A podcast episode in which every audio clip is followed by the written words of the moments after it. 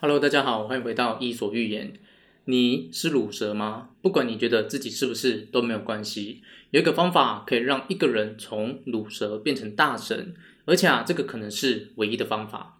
在美国啊，有一个上班族，他跟一般的上班族没有什么不同，可能每天跟你一样早上九点上班，可能每天跟你一样晚上七点下班，可能也跟你一样常常需要加班到很晚。但是啊，他有一点可能跟你不一样，那就是他常常在早上四点的时候起床画漫画，然后啊，他会把自己画的漫画放到自己的部落格。他画的漫画叫做呆伯特漫画，漫画的内容则是办公室政治结合笑话的漫画。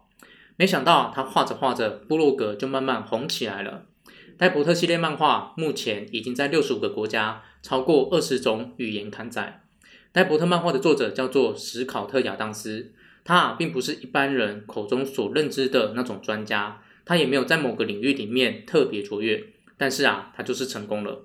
他在这个从一般人到成功的过程中，使用了一个方法，这个方法让他从一个平凡的上班族摇身一变变成了大神。史考特·亚当斯成功了之后呢，他接受了一个人的采访，这个人啊叫做提摩西·费里斯，他是一周工作四小时这本书的作者。提摩西·费里斯啊，自己创业有了一点成就之后呢，他做了一个采访节目，有一期的来宾就是史考特·亚当斯。至于这期节目的内容，你可以参考《人生胜利圣经》这本书。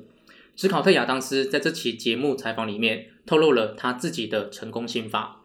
这个可以让人从鲁蛇变成大神的心法叫做百分之二十五哲学。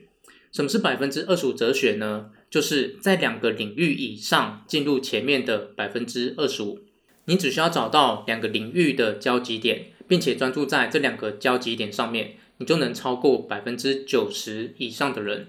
以亚当斯自己为例子，呆伯特漫画本身就是一个以办公室政治当做笑话梗的漫画。亚当斯啊，结合了三个领域，分别是漫画、办公室政治跟笑话。并且啊，在这三个领域里面都进入前面的百分之二十五。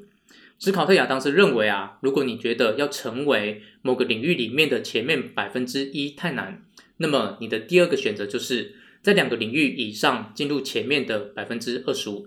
如果你可以在两个领域里面都进入前面的百分之二十五，并且把这两个领域结合起来，你最后啊会击败百分之九十三以上的人，并且进入前面的百分之七。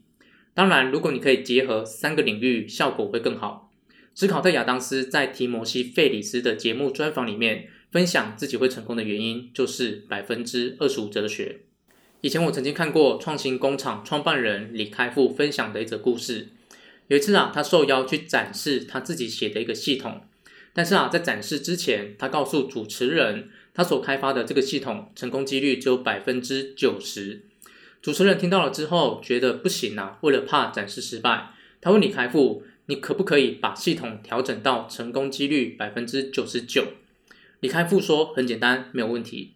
在展示的那一天呢，主持人问李开复：“你把系统调整到成功几率百分之九十九了吗？”李开复说：“没有，但是我带了两台电脑，这两台电脑要同时失败的几率只有百分之一，也就是说，两台电脑同时展示的成功几率。”一样有百分之九十九，